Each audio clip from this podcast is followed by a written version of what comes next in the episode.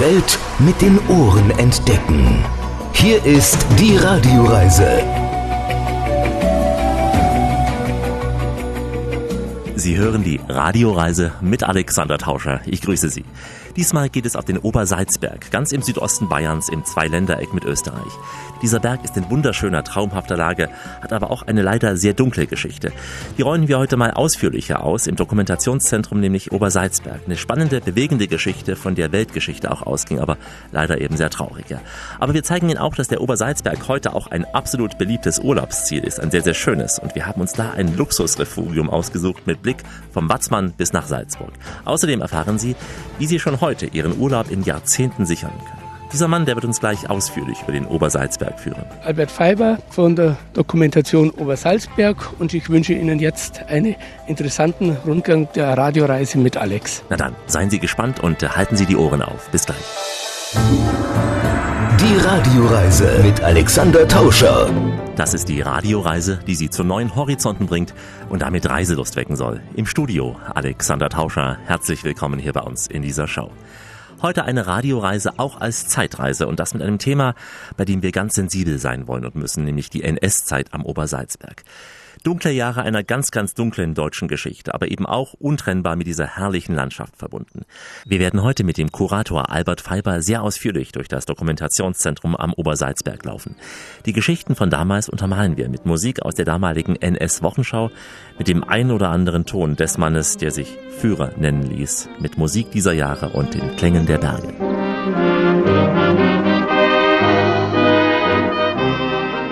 Willkommen in der Dokumentation Obersalzberg. Der Obersalzberg dürfte den meisten sehr bekannt sein.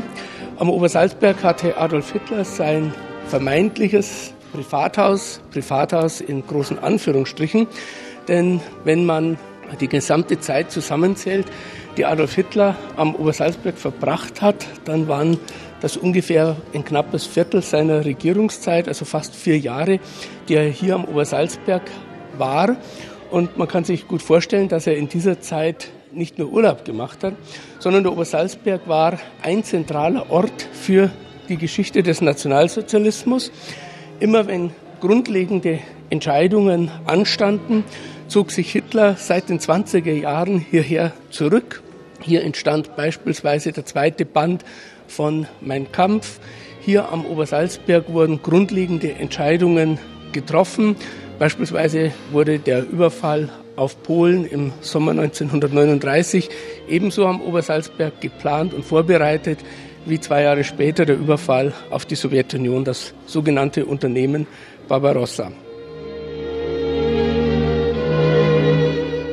Daneben war der Obersalzberg für die Propaganda ein zentraler Ort, denn man konnte hier vor dieser idyllischen, herrlichen Kulisse Berge im Sonnenschein. Vor dieser Idylle konnte man Hitler grandios inszenieren, nicht nur als bedeutenden Staatsmann, sondern eben auch als Menschen wie du und ich. Es gibt unzählige Fotos von Hitlern mit Kindern, mit privaten Menschen, mit Begegnungen, die Hitler eine menschliche Seite zeigen.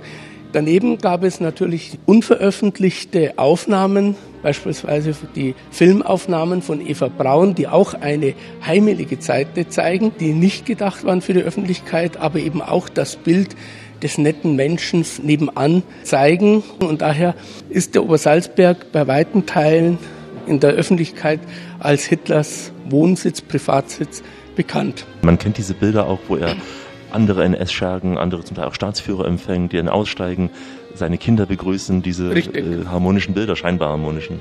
Der Obersalzberg war der Ort, wo Hitler sich zurückgezogen hat. Und wenn Hitler, wie Sie sagen, NS-Schergen, wenn Hitler am Obersalzberg Heinrich Himmler oder Josef Goebbels getroffen hat, dann haben die nicht nur über das schöne Wetter und über die Berge geredet, sondern dann haben sie grundlegende Entscheidungen vorbereitet. Das fing an bereits 1933, wenige Wochen nach der sogenannten Machtergreifung, als Hitler zum ersten Mal an Ostern auf den Obersalzberg als Reichskanzler kam, war Josef Goebbels dabei und bei diesem Aufenthalt am Obersalzberg wurde beispielsweise der Boykott jüdischer Geschäfte zum 1. April 1933 vorbereitet. Beim nächsten Aufenthalt wurde der beschlossen, den 1. Mai als Tag der nationalen Arbeit einzuführen, um dann einen Tag später die Gewerkschaften zu zerschlagen und aufzulösen und das Vermögen der Gewerkschaften und die Mitglieder in eine neue Organisation, nämlich die Deutsche Arbeitsfront, zu überführen. Das waren so die ersten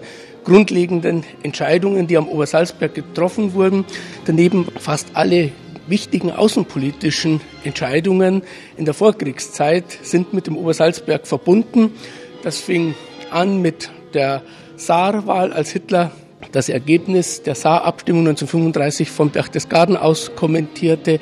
Beim Anschluss Österreichs musste der österreichische Bundeskanzler Schuschnigg auf den Obersalzberg kommen und sich hier dem Diktat des sogenannten Berchtesgadener Abkommens beugen, indem sich Österreich ganz der Politik Hitlers unterwarf. Ein paar Monate später, beim Anschluss der sudetendeutschen Gebiete, waren sowohl Konrad Henlein, Hitlers Statthalter, in der Tschechoslowakei als auch der britische Premier Neville Chamberlain am Obersalzberg und bereiteten das Münchner Abkommen vor, genauso wie grün der Überfall auf die sogenannte Resttschechei, der Einmarsch in Prag im Frühjahr 1939 vom Obersalzberg aus geplant wurde.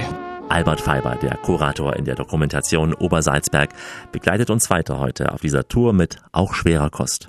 Heute haben wir viel Geschichte im Programm. Geschichten über eine besondere Berggeschichte. Die Radioreise mit Alexander Tauscher am Obersalzberg. Grüße Sie. Wir sind in einer Natur mit einer Kulisse, die mächtig ist, zuweilen auch dunkel, beeindruckend. Der Untersberg mit seinen fast 2000 Metern, erragt vor uns mächtig in die Höhe. Vor uns schmiegt sich Berchtesgaden idyllisch zu seinen Füßen da ins Tal. An diesen ansteigenden Weiden über der Stadt, da stehen kleine Wälder, kleine Häuser und Pensionen und oben ein hochmodernes Luxushotel. Kaum vorstellbar, dass diese schöne Region zwölf Jahre lang der Mittelpunkt des faschistischen Deutschlands war. Immer dann nämlich, wenn Adolf Hitler in seiner Alpenresidenz wohnte im Berghof. Hier verbrachte er sehr viel seiner Amtszeit. Hier wurden später auch wichtige, grausame Entscheidungen getroffen. Wie kam der Führer eigentlich hierher? Albert Feiber erklärt es uns im Rückblick.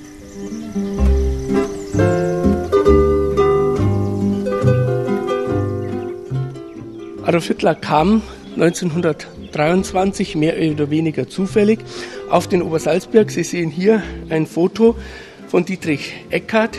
Dietrich Eckart war ein antisemitischer Schriftsteller, der sich vor der Polizei am Obersalzberg versteckt hielt. Eigentlich zufällig kam er auf den Obersalzberg, der grenznah zu Österreich war. Das heißt, er konnte im Zweifelsfall auch schnell über die Grenze gehen, sich der Zugriff der deutschen Polizei entziehen. Diesen Dietrich Eckert besuchte Hitler 1923 am Obersalzberg und hat sich, wie er dann später in seinen Monologen so theatralisch gesagt hat, sofort in die Landschaft verliebt.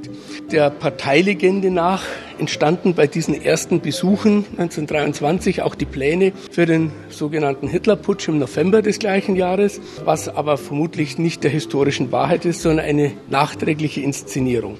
Richtig ist aber, dass Hitler gern immer wieder auf den Obersalzberg kam und nach der Entlassung aus der Haft in Landsberg an Lech sehr bald wieder nach Berchtesgaden kam, um hier in der Idylle der Berchtesgadener Berge am Obersalzberg, aber auch im Ort Berchtesgaden den zweiten Teil seiner Kampfschrift Mein Kampf zu verfassen.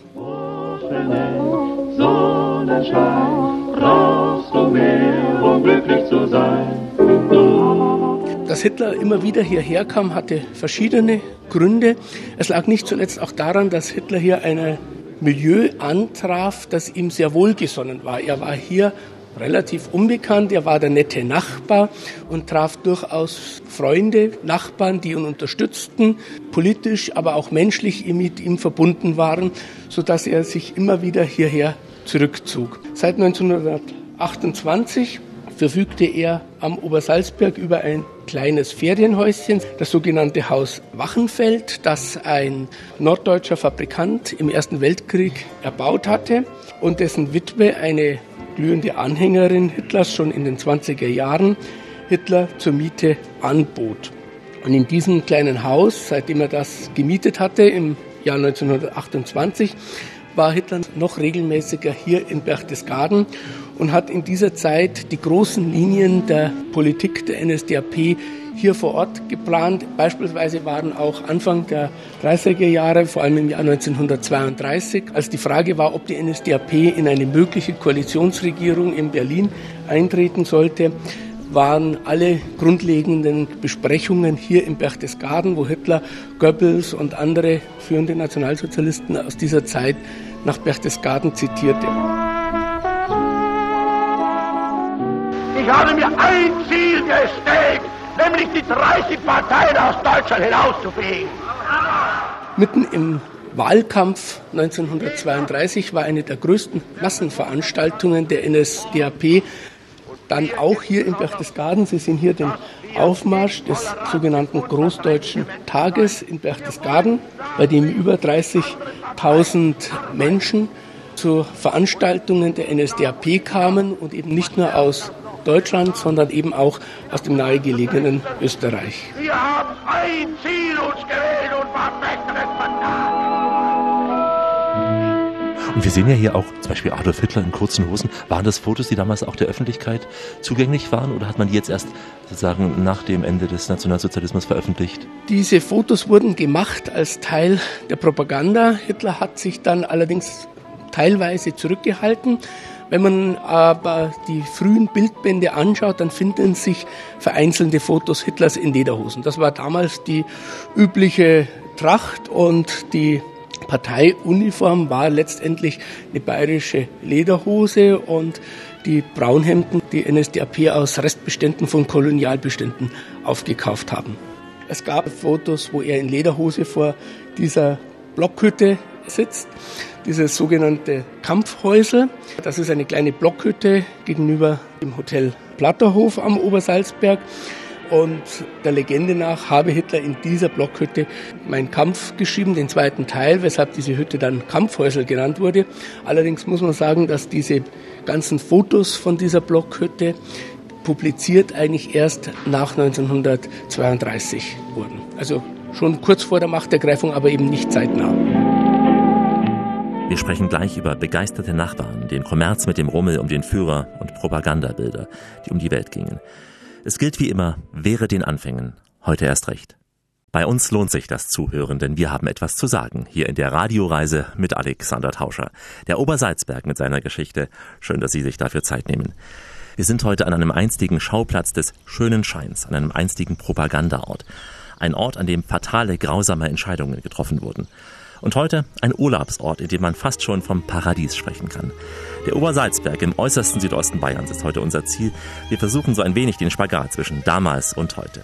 Albert Pfeiffer führt uns weiter durch das Dokumentationszentrum Obersalzberg und wir drehen auch in der Musik weiter die Uhren zurück.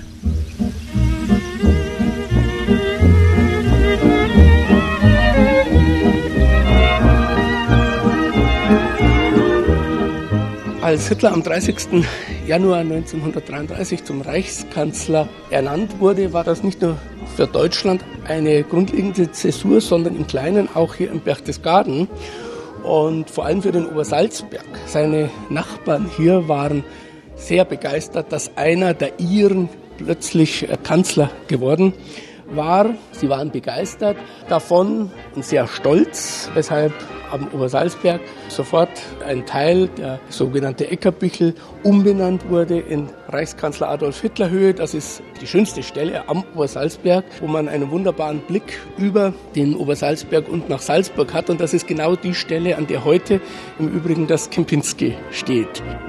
Irgendwo auf der Welt gibt's ein kleines bisschen Glück und ich träum davon in jedem Augenblick. Die damals noch eigene Gemeinde Salzberg hat genauso wie die Marktgemeinde Berchtesgaden Hitler sofort zu ihrem Ehrenbürger ernannt und gefeiert. Wenn ich wüsste, wo das ist, ging ich in die Welt hinein. Denn ich möchte einmal recht so von Herzen glücklich sein. Irgendwo. Die damals noch eigene Gemeinde Salzberg hat genauso wie die Marktgemeinde Berchtesgaden Hitler sofort zu ihrem Ehrenbürger ernannt und gefeiert.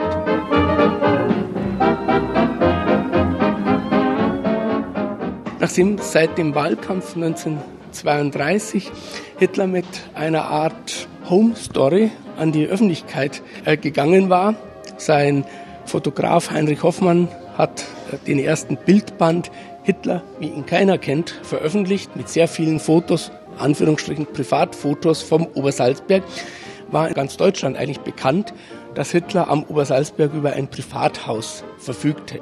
Und deshalb war dieses vermeintliche Privathaus Hitlers nach der sogenannten Machtergreifung natürlich das Ziel von begeisterten Hitler-Anhängern aus dem ganzen Reich, die hierher strömten und Hitler zugejubelt haben. Ein 15-jähriges Unrecht geht einem Ende entgegen. Das Leid, das man so vielen Hunderttausenden unserer Volksgenossen... Sie sehen hier eine Menschenmenge, die vor seinem Haus war. Hitler war Ostern 1933 zum ersten Mal als Reichskanzler am Obersalzberg und das sprach sich rum. Und Tausende von Menschen fuhren nach Berchtesgaden mit Sonderzügen teilweise, teilweise auch auf eigene Rechnung und warteten oft stundenlang vor seinem Haus, bis sich Hitler gezeigt hat. Die entsprechenden Fotos wurden dann von Heinrich Hoffmann natürlich publiziert in der Presse weit verbreitet und zeigten das Bild des netten Nachbars Hitlers, des Menschen Adolf Hitlers, also wirklich eine Art von Homestory und Begeisterung. Ja, er wird hier dargestellt als ein Mann, der sich ja fast schon devot freut, dass ihn so viele Menschen hier vor dem Haus begrüßen, auf ihn warten. Das hat auch dann dadurch einen kleinen Kult inszeniert ähm, so dass er immer, wenn es eher am Obersalzberg war, so zur bestimmten Uhrzeit, mittags gegen 12 Uhr, sich zeigte und eine Art Audienz gab. Aber im Grunde muss man sagen, dass das auch nichts spezifisch nationalsozialistisches ist. Es ist ein Phänomen, wenn Menschen stolz sind auf irgendeinen der ihren. Also man kann, das ist jetzt ein bisschen ketzerisch, aber man kann das Phänomen über Salzberg, was da 1933 war, zum einen durchaus ein bisschen vergleichen mit äh, Martel Amin 2005, als Josef Ratzinger Papst wurde, als die Menschen auch dorthin waren und es dort überall die entsprechenden Souvenirs gab. So wurden auch hier am Obersalzberg plötzlich Souvenirs mit Hitler verkauft. Findige Obersalzberger haben Steine angeboten zum Verkauf, an denen angeblich der Führer gestanden hat als Souvenirs. Fotografen fanden ein lukratives Geschäft vor Ort, die Fotos machten von Begegnungen zwischen Menschen. Es sind also nicht alles stramme Faschisten, Nationalsozialisten gewesen, sondern Menschen, die einfach ja diesen Star zugejubelt ja, haben. Genau, es waren, viele waren auch neugierig. es ist so ein bisschen ein österreichischer Ausdruck. Hitler schauen gehen, das war, man geht und schaut, was da los war. Aber auch das ist im Grunde von der Phänomen, von der Inszenierung her ähnlich, wie es äh, vielleicht auch heute am Petersplatz ist, wo die Audienzen war. Die Nationalsozialisten haben sich da sehr geschickt der Inszenierung bedient und nach diesem Schema Hitler herausgestellt und propagandistisch in Szene gesetzt. Der Obersalzberg, die ideale Kulisse, um das angeblich neue Deutschland Adolf Hitlers zu inszenieren. In der Ausstellung lesen sich auch Geschichten von Zeitzeugen, die dies teils auch recht launisch erzählen. Ich las da unter anderem eine kurze Episode einer Frau, die damals Tochter eines Oberbaumeisters des Berghofs war. Sie zählte zu den sogenannten Kindern vom Obersalzberg. Sie erinnert sich, dass es mit der Idylle immer dann nämlich vorbei war, wenn der Führer am Obersalzberg war. Selbst als kleines Mädchen musste sie am Straßenrand Spalier stehen, wenn der Führer im offenen Wagen ankam. Und äh, einmal kam der Führer auch zu Fuß auf sie zu und sagte, Du schönes deutsches arisches Kind. Sie wusste freilich nicht, was dieser scheinbar freundliche Satz Grausames zu bedeuten hatte. Im äußersten Südostzipfel von Deutschland sind wir heute mit der Radioreise oberhalb von Berchtesgaden mit Blick auf Salzburg und den Watzmann, ganz nah am Königssee. Die Radioreise mit Alexander Tauscher. Grüße Sie vom Obersalzberg. Der Berg war nicht nur das Lieblingsdomizil von Adolf Hitler, auch die Familie des Nazischergen Albert Speer, die wohnte ab Ende der 30er Jahre hier, wobei Speer immer nur dann da war, wenn Hitler hier am Obersalzberg war. Albert Speer, Hitlers Leibarchitekt und äh, späterer Rüstungsminister, allein seine Rolle im Nazi-Deutschland könnte eine ganze Sendung füllen, aber ist heute hier nicht unser Auftrag. Wir erzählen Ihnen ein paar Geschichten vom Obersalzberg und das auch im Zusammenhang mit den Propagandabildern der Nazis damals. Die hatten ja das Idealbild des deutschen Mannes. Blond, blaue Augen, kräftig, sportlich. In vielen Fotos sieht man da durchtrainierte, oberkörperfreie Männer. Und bei den Frauen war es sehr gerne die Blondchen im Dirndl, bei der Hausarbeit, auf dem Feld oder auch beim gemeinsamen Sport. In diese Ideologie passt auch ein kleines Mädchen, deren Geschichte auch am Obersalzberg begann. Du kommst zu mir? Wie reizend von dir. Schau, alles ist hier für dich da. Und du bist für mich da, bitte schön im Platz. Und hier sehen wir eines der bekanntesten Propagandabildchen. Es zeigt Hitler mit einem kleinen blonden Mädchen, dem sogenannten Bernile, Bernhardine Ninau aus München, Dieses Mädchen war zusammen mit seiner Mutter in so einer Besuchergruppe am Haus Wachenfeld und sie kam mit Hitler ins Gespräch. Hitler hatte ja dann immer ein paar kleine Art Smalltalk gemacht und dabei stellte sich heraus, dass das Mädchen und Hitler am gleichen Tag, nämlich am 20. April, Geburtstag hatte. Und daraufhin wurde Bernhardine Nina, die so dem ganz den typischen Muster eines arischen Mädchens entsprach. Man sieht es hier auch in einem Dirndl, das sie anhat, zu einem der bekanntesten Motive der NS-Propaganda von Heinrich Hoffmann, der eine ganze Serie von Bernheile-Fotos gemacht hat und in verschiedenen Formen publiziert hat. Du hast mir heimlich die Liebe ins Haus gebracht, sie lässt mir keine Ruhe. Und das hast du gemacht. Und das Mädchen selber hat regelmäßig Briefe an den lieben Onkel Hitler geschrieben die Hitler von seinem Adjutanten auch tatsächlich beantworten ließ. Diese Briefe waren nicht für die Öffentlichkeit gedacht, aber da wurde das Mädchen von ihrer Mutter instrumentalisiert, die sich dadurch Vorteile erhofft hatte. Hat mir heimlich die Liebe ins Haus gebracht, sie lässt mir keine Ruhe, und das hast du gemacht. Auf der anderen Seite hatte das Mädchen eine andere Geschichte, die der Öffentlichkeit aber weitgehend unbekannt war. Wir zeigen, dass 1933 bereits ein übereifriger Polizeibeamter aus München das Mädchen denunziert hatte, weil es eine jüdische Großmutter hatte. Der Polizeibeamte bezeichnete sie im zeitgemäßen Jargon als Halbjüdin, was nicht richtig war. Sie hatte nur eine jüdische Großmutter und forderte auf, dass der Führer sich nicht mehr mit diesem jüdischen Mädchen zeigen durfte.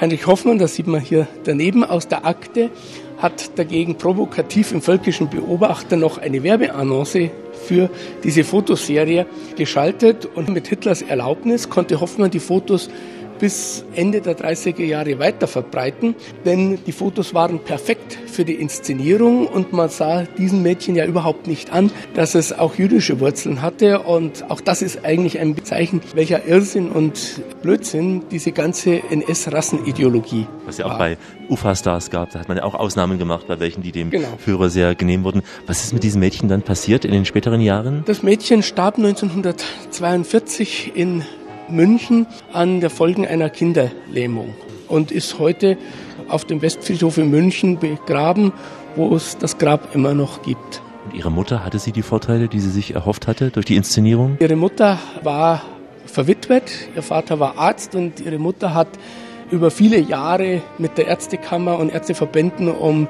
Witwenrente und dergleichen gestritten und dabei immer wieder anklingen lassen, wenn sie zu ihrem Vorteil ist, dass ihre Tochter eine besondere Beziehung zum Führer habe und auch in internen Schreiben wurde vor Frau Ninau gewarnt, die äh, ihre besondere Beziehung oder die besondere Beziehung ihrer Tochter zum Führer instrumentalisieren würde. Aber Hitler hat dann keinen speziellen Kontakt mehr zur Mutter gepflegt? Nein, das, das nicht. Und ihre Mutter starb dann in den 70er Jahren. Die Bilder zu der Geschichte gibt es im Dokumentationszentrum auf dem Obersalzberg. Oft private, besondere Aufnahmen. Und deswegen sucht Kurator Alfons Feiber weitere Erinnerungsstücke. Wer also in seinem Keller oder auf dem Dachboden noch Fotos oder auch andere Utensilien vom Obersalzberg hat, möge sich doch bitte melden. Und zwar beim Institut für Zeitgeschichte in München. Das können Fotos sein, vor allem auch aus der Zeit von 33 bis 45, aber auch Bilder aus der Nachkriegszeit oder eben der Zeit vor 33 als Hitler den Berg bereits als Feriendomizil entdeckte. Denn all dies ist Geschichte, die auch nach uns noch Generationen hoffentlich sehen wollen und werden. Weitere Geschichten dieser Geschichte am Obersalzberg gleich bei uns, wie immer an dieser Stelle. Auf Weiterhören.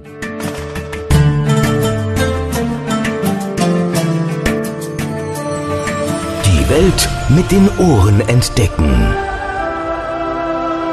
Hier ist die Radioreise mit Alexander Tauscher. Richtet auf eure Lauscher, denn hier spricht der Tauscher, der Alexander, grüßt sie alle miteinander und wünscht auf diese Weise eine schöne Radioreise. Heute eine Kombination aus viel Geschichte und auch Entspannung. Wir sind am Obersalzberg an der Grenze von Bayern und Österreich, kurz vor Salzburg gelegen.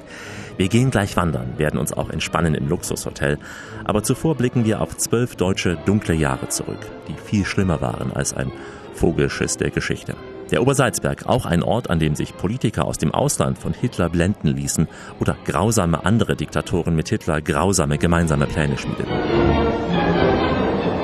Seit 1936 verfügte Hitler mit dem umgebauten Berghof über ein großes repräsentative Wohnsitz am Obersalzberg. Und seit dieser Zeit eignete sich der Obersalzberg auch für die Inszenierung Hitlers als Außenpolitiker. Der Obersalzberg wurde zum Zielpunkt für zahlreiche ausländische Gäste. Der erste, der Hitler am Obersalzberg aufsuchte, war der ehemalige britische Premierminister Lloyd George. Er war im Amt bei Abschluss des Versailler Vertrages und von Hitler als grandiosen Staatsmann schwärmte, genauso wie der kurzzeitige König Edward der Achte, der sich mit diesem Telegramm, das Sie hier sehen, ausdrücklich für, ich zitiere hier, die schönen Stunden am Obersalzberg bedankte. Dass bis zum Kriegsbeginn die Presse regelmäßig über diese außenpolitischen Besucher, außenpolitischen Besucher am Obersalzberg berichtete, denn Hitler konnte damit vor der gleichen Kulisse sowohl als normaler Mensch, als guter Nachbar inszeniert werden, als auch als wichtiger, weltweit geachteter, mächtiger Außenpolitiker und Staatsmann. Es muss ja ziemlich schwierig gewesen sein, so etwas hier in den Bergen auch zu sichern. Der Obersalzberg war, wie im Übrigen auch die anderen Führer, Hauptquartiere, in drei Sperrkreise abgeteilt. Konnte man in der Regel nur noch über bestimmte Straßen an Postenhäuschen vorbeifahren vom Fuße des Obersalzberg, also von Berchtesgadener an oder vom Nachbarort Oberau kam dann in den sogenannten ersten Sperrkreis, ein Gutshof oder das Haus und Atelier von Albert Speer. Wenn man vom Platterhof durch die Wälder vorbei geht, lag das zweite Pfostenhäuschen und hier begann der innere Sperrkreis. Und dieser bestand im Wesentlichen aus Hitlers Haus, dem sogenannten Berghof, dem Haus Türken. Das war der ehemalige und heutige Gasthof zum Türken, der die Zentrale des Reichssicherheitsdienstes war und Bormanns Haus. Und dann war dieses ganze Areal des Kehlsteingebietes, der sogenannte dritte Sperrkreis. Das lag daran, dass Hitler und die Nationalsozialisten Angst vor Luftlandetruppen hatten, vor Fallschirmjägern. Ist er selbst dann nach Berlin gependelt mit Hubschrauber oder ist er mit dem Auto dann gefahren? Er ist auch regelmäßig geflogen, ist in Einring. Dieser Flughafen wurde 1933, 34 extra gebaut als Regierungsflughafen. Von diesem Flughafen in Einring übrigens flog 1939 Ribbentrop nach Moskau, um den sogenannten Hitler-Stalin-Pakt abzuschließen. Ansonsten fuhr Hitler auch durchaus mit dem Zug nach Berchtesgaden. Im Krieg war auch der Führer-Sonderzug teilweise hier abgestellt und selbstverständlich von München auch regelmäßig mit dem Auto. Die heutige Salzburger Autobahn wurde auch gebaut, um Hitler schneller, bequemer auf den Obersalzberg fahren zu können. Und die Raststätte am Chiemsee ist nicht kilometermäßig, aber fahrzeitmäßig so ziemlich in der Mitte zwischen München und Berchtesgaden, sodass Hitler da eine Pause einlegen konnte. Zusammenkunft des Führers mit dem Duce, die harte Entschlossenheit Deutschlands, Italiens und ihrer Verbündeten, den endgültigen Sieg mit allen ihnen zur Verfügung stehenden Machtmitteln sicherzustellen, kam dabei erneut zum Ausdruck. Der Obersalzberg äh, war ja ursprünglich ein Bergbauerndorf mit vielen Gastwirtschaften und Bauern und Salinenarbeitern. Seit 1933 wurde systematisch versucht, das Dorf Obersalzberg auszulöschen. Die ganzen Bewohner, Bauern, die seit oft Jahrhunderten hier wohnten, mussten verkaufen, mussten unter Druck verkaufen. Der erste, der verkaufen musste, war ein alter, enger Freund Hitlers. Karl Schuster war sein unmittelbarer Nachbar, der Wirt vom Gasthof zum Türken.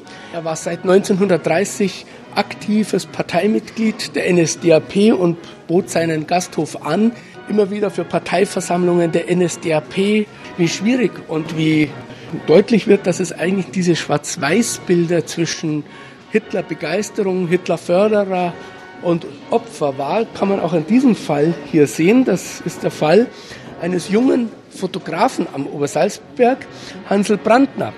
Und er profitierte 1933 von diesen Tausenden von Wallfahrern, die auf den Obersalzberg kamen.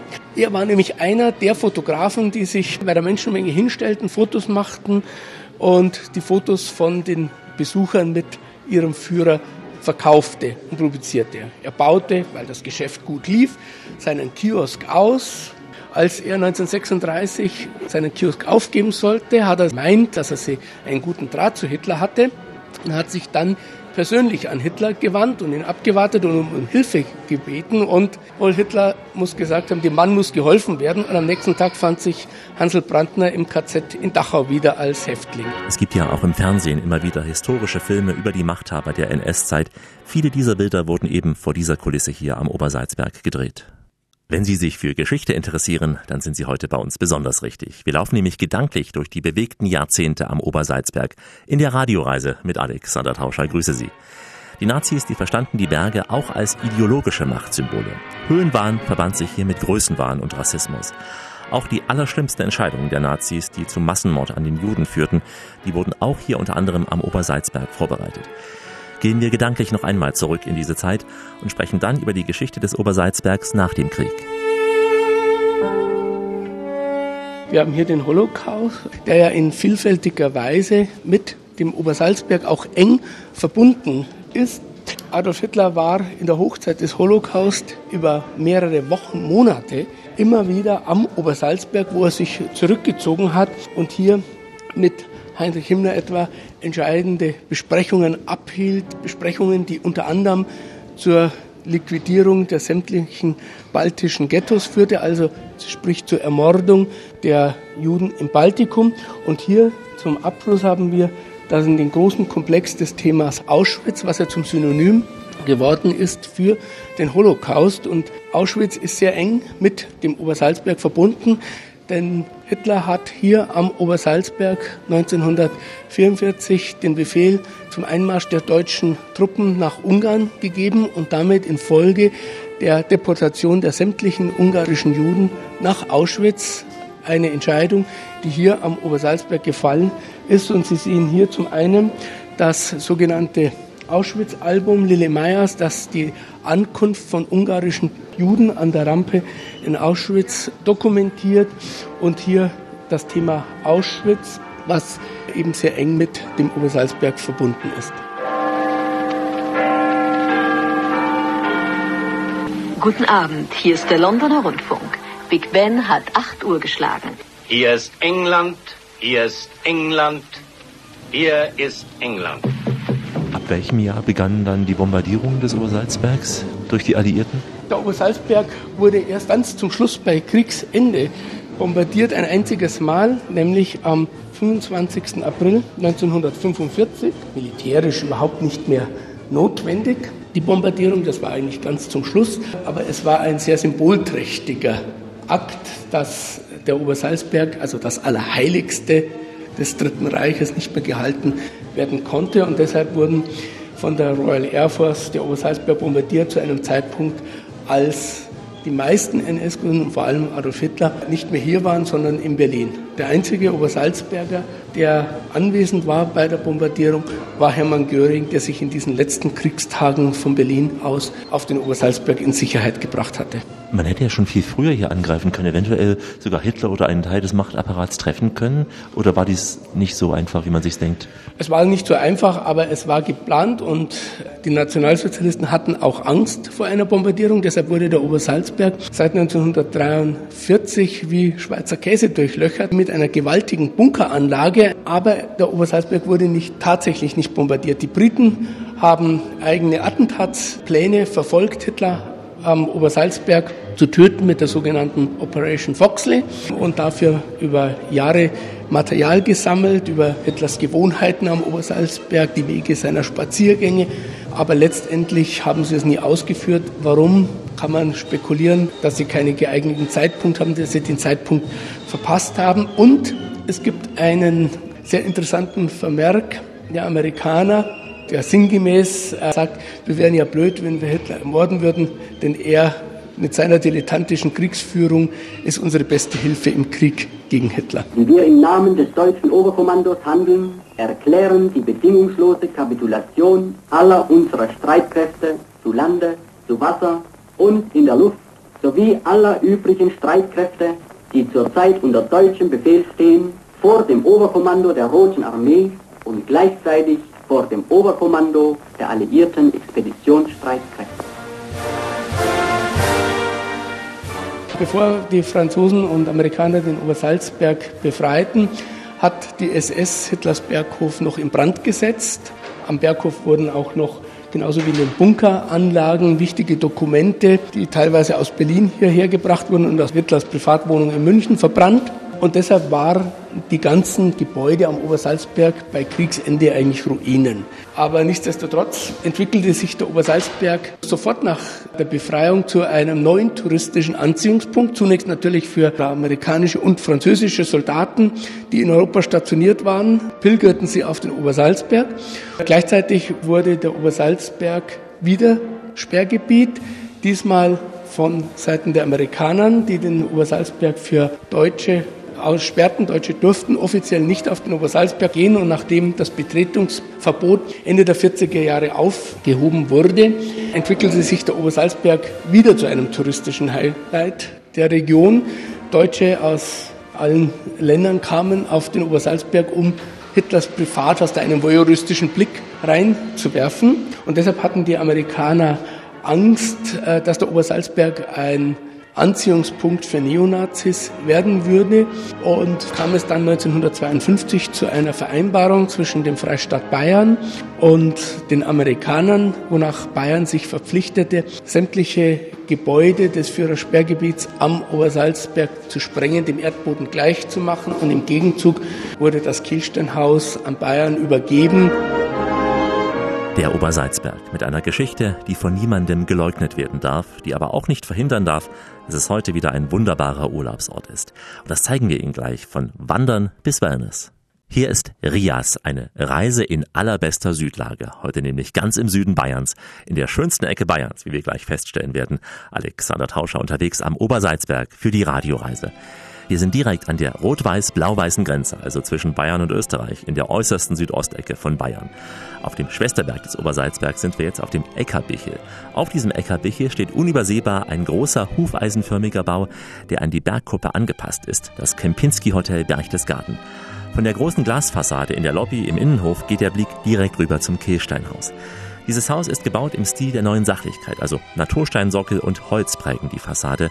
Es ist ein Haus auf historischem Boden und darüber sprach ich mit Werner Müller. Nicht der legendäre Bandleader beim Rias, auch nicht der Motocross-Fahrer aus Österreich damals, nein, der Hoteldirektor hier auf dem Obersalzberg. Und nach dem Rückblick auf die dunkle, braune deutsche Geschichte ist die Welt nun für uns musikalisch wieder himmelblau.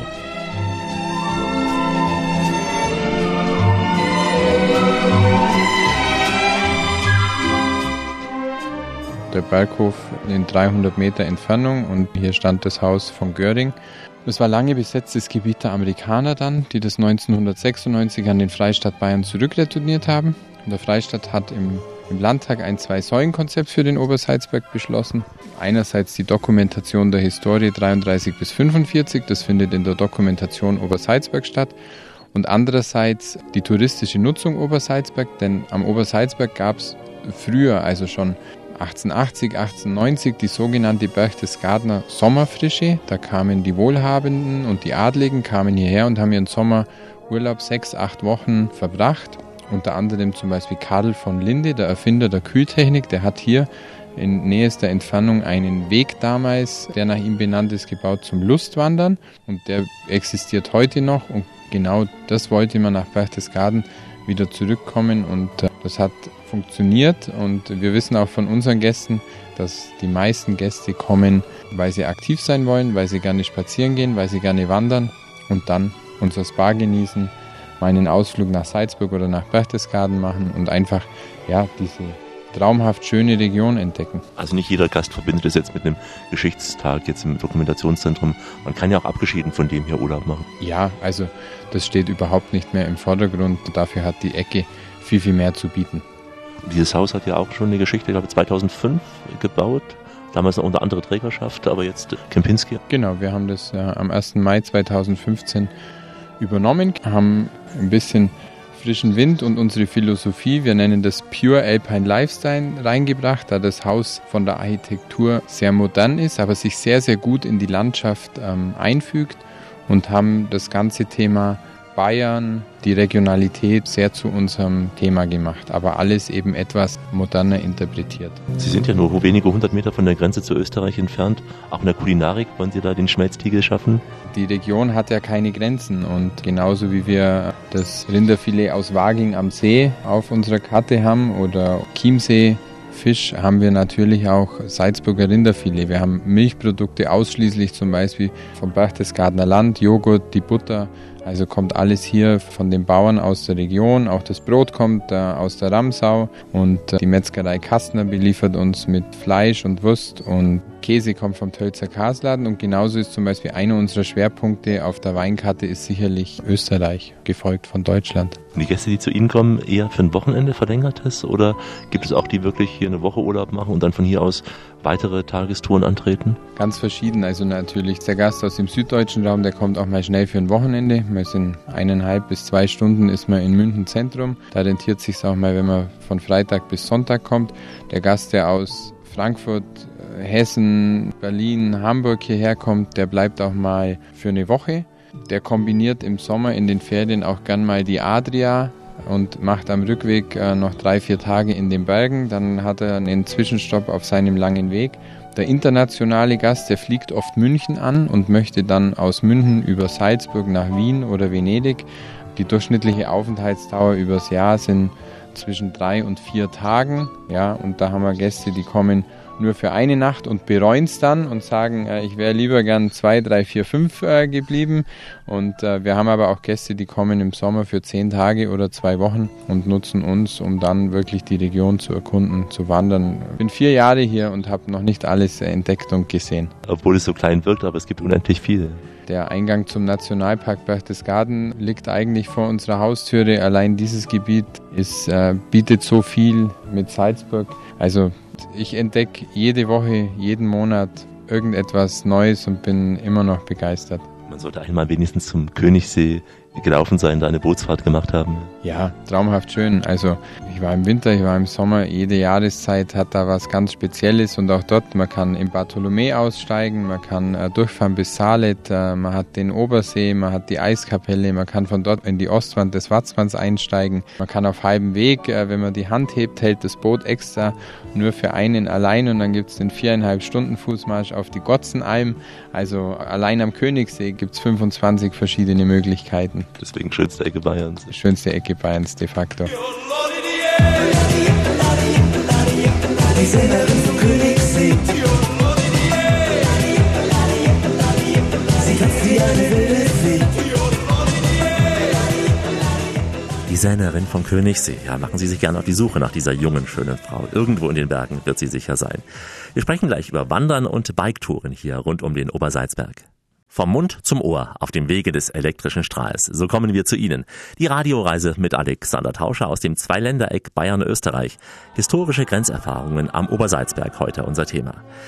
Als der Freistaat Bayern Mitte der 90er Jahre nach dem Abzug der US-Soldaten wieder frei über dieses Gelände am Obersalzberg verfügen konnte, da wurde beschlossen, ja, was wir heute hier haben, das Dokumentationszentrum und eben ein Luxushotel. Mit Werner Müller, da habe ich mich kurz vor Sonnenuntergang auf der Terrasse einer ganz noblen Suite hier im Kempinski Hotel Berchtesgaden getroffen. Sie werden das Wort traumhaft jetzt sicher öfter hören, aber nichts anderes ist eben der Blick von hier oben als traumhaft.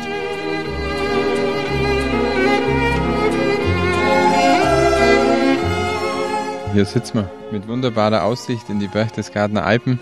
Der Untersberg gegenüber von uns, in unserem Rücken der Hohe Göll, unser Hausberg, der Watzmann, das Massiv vom Hochkalter und der Reiteralpe. Ich schreibe immer auf die Willkommenskarten unserer Gäste herzlich willkommen in der schönsten Ecke Bayerns. Das kann man ja sprichwörtlich nehmen, aber eben auch geografisch, weil wir so eingekalt sind von Österreich hier. Wenn man auf die Landkarte von Deutschland schaut oder wenn man auf die Landkarte von Bayern schaut, dann sieht man eben im südöstlichsten Zipfel, im ersten Zipfel Deutschlands, die schönste Ecke Bayerns. Wir können echt sogar Salzburg sehen von hier aus. Genau, wir sind jetzt oben auf dem Dach unseres Hotels und wir haben Blick bis zur Festung Hohensalzburg und noch viel weiter hinaus. Es strahlt so eine gewisse Ruhe aus. Ich habe es heute früh gesehen, als die Sonne aufging, erst die Bergspitzen angeleuchtet werden, so rot, orange, gelb. Abends dasselbe auch.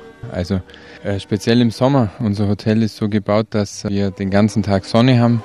Von Osten dann äh, über den Innenhof, der tollen Blick in die Berge hat, haben wir nach Süden ausgerichtet und dann ein ganzer Flügel in den Westen und unten unser Restaurant Johann Grill, benannt nach dem ersten Watzmann Ostwandbesteiger. Wenn Sie da im Sommer halb neun abends sitzen und die Sonne geht hinter dem Lattengebirge unter, gibt es fast keinen schöneren Fleck auf dieser Erde. Für Sie auch immer noch sehr schön, das zu sehen, obwohl Sie es ja jeden Tag sehen, schon seit vielen Jahren.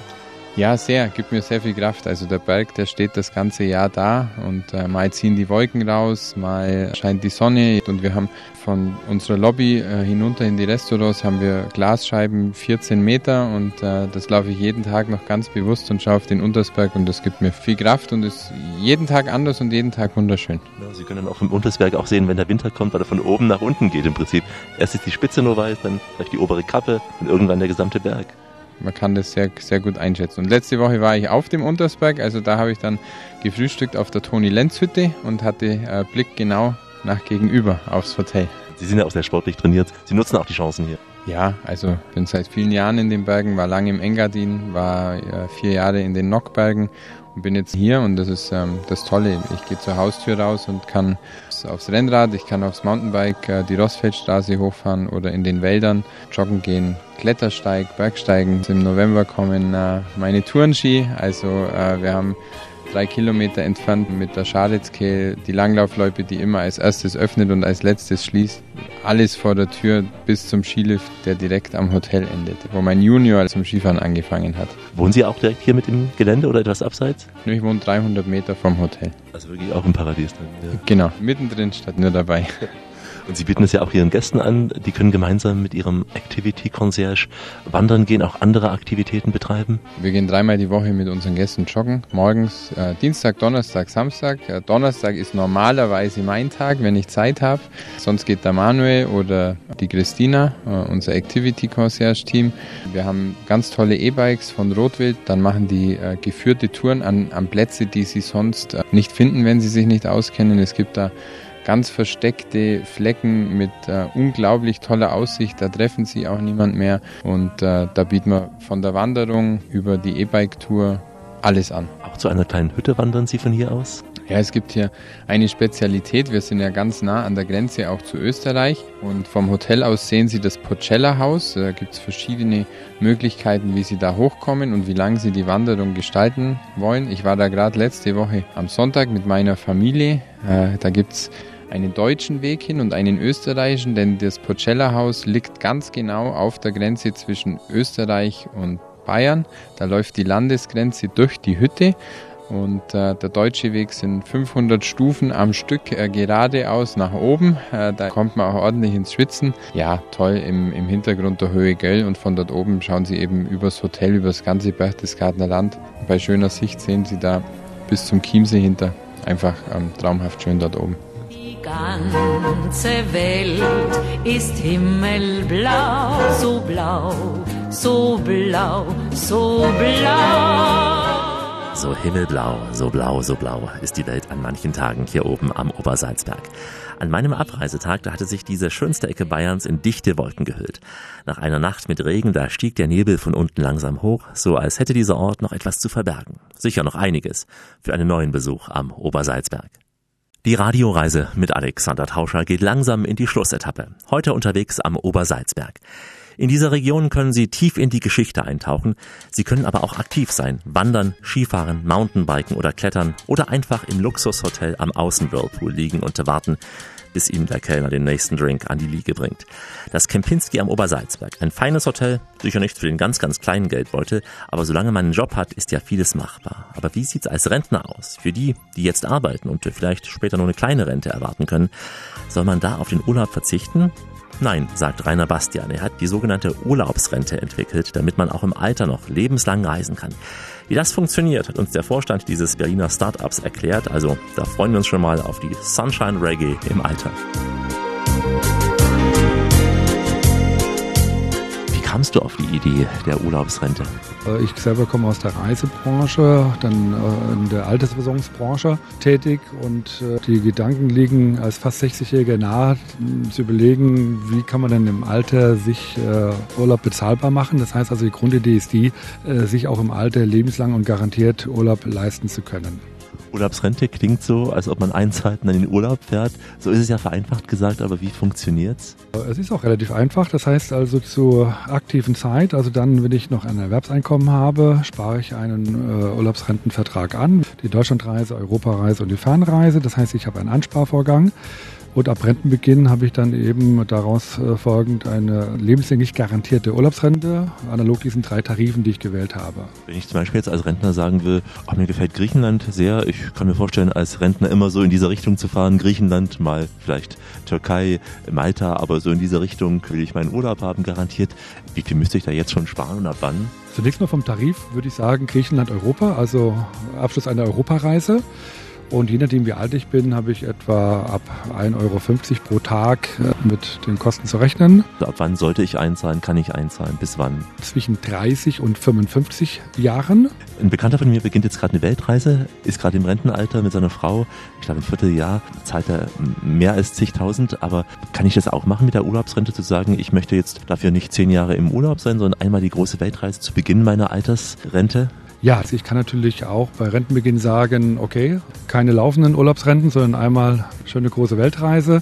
Ich kann auch in der Weltreise beginnen. Wenn noch bisschen was übrig ist, kann ich auch noch eine zweite kleine Reise machen. Wenn ich aber schon währenddessen auch Urlaub machen will, ich will jetzt sparen, aber auch schon Urlaub machen in der Zeit, wie sieht's da aus?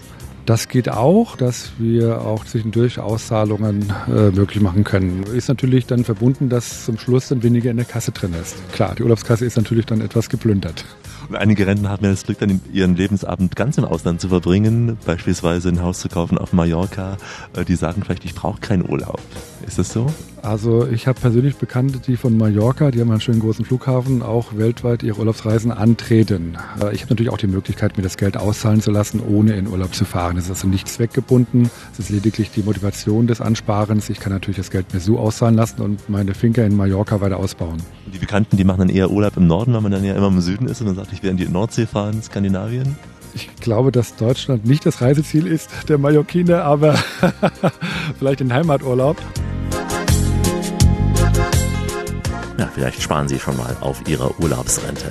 Wenn Sie keine Lust zum Sparen haben, kein Problem. Sie können auch kostenfrei Urlaub machen und sogar verlängern. Bei uns in der Radioreise ist das kein Problem, denn wir verlängern gern zum Nulltarif. Diese Sendung zum Obersalzberg gibt's wie alle anderen auch als Podcast zum Nachhören. Wenn Sie einmal hier sind, dann reisen Sie doch gern weiter. Am besten weiter nach Salzburg. Die Stadt, die haben wir in mehreren Sendungen besucht. Sie können von hier aus auch sehr gern in den Ruperti-Winkel weiterreisen. Auch dahin bringt Sie die Radioreise in verschiedenen Sendungen. www.radioreise.de. Hier auch all die Fotos und Texte in unseren Blogs. Die aktuellen Infos wie immer bei Facebook und überall da, wo der moderne Mensch sonst noch unterwegs ist. Ich verabschiede mich in ein paar Sprachen der Welt, die Sie sicher auch am Obersalzberg hören werden, garantiert vor dem Dokumentationszentrum. Goodbye, au revoir, farewell, tschüss, auf Wiederloge, das Vidanje, hey hey, güle güle, do adieu, adio, marhaba und shalom und äh, vor allem, vierte. Mein Name ist Albert Feiber.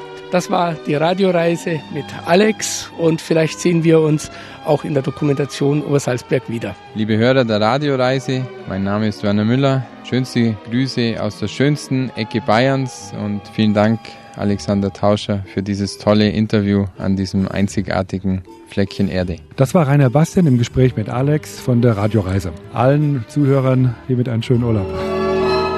Dankeschön. Bleiben Sie schön reisefreudig, meine Damen und Herren, denn es gibt noch mindestens 1000 Orte in dieser Welt zu entdecken. In diesem Sinn, wie immer, bis bald.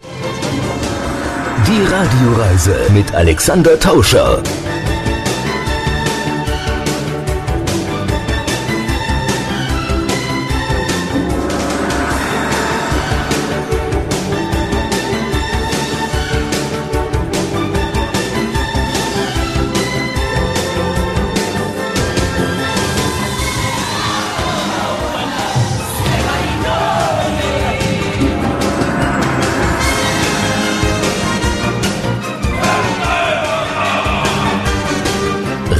Radioreise. Die Welt mit den Ohren entdecken.